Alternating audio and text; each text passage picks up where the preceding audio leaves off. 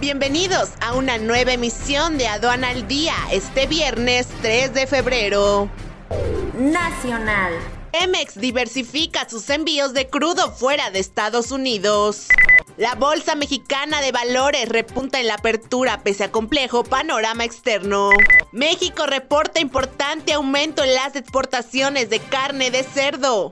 Las remesas en México han superado a casi todas las demás fuentes de ingresos del país internacional. Wall Street abre con caída de hasta 1.63% tras reporte de empleo en Estados Unidos. Las prestadoras de Internet afectadas por las trabas a las importaciones en Argentina.